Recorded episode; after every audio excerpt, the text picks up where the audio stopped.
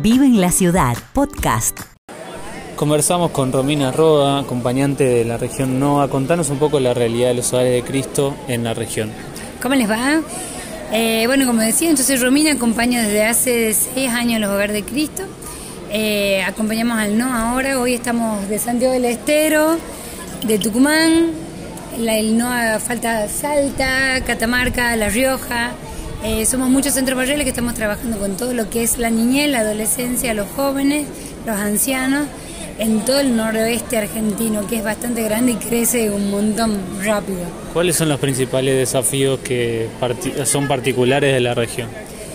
Eh, los desafíos que tenemos como región, particularmente son el desafío con el alcohol, mucho más a veces que con la droga. El desafío que tenemos muchas veces puertas para adentro, con la iglesia, con el Estado, muchas veces nos sentimos solos caminando. Vamos caminando y creciendo en hermandad con los otros centros barriales.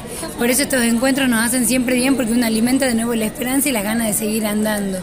Eh, particularmente en el norte tiene eh, como aristas diferentes de la Argentina.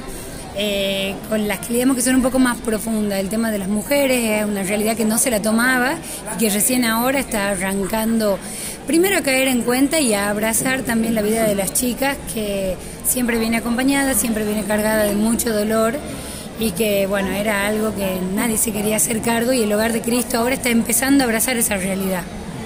¿Vos cómo te sentís con este trabajo?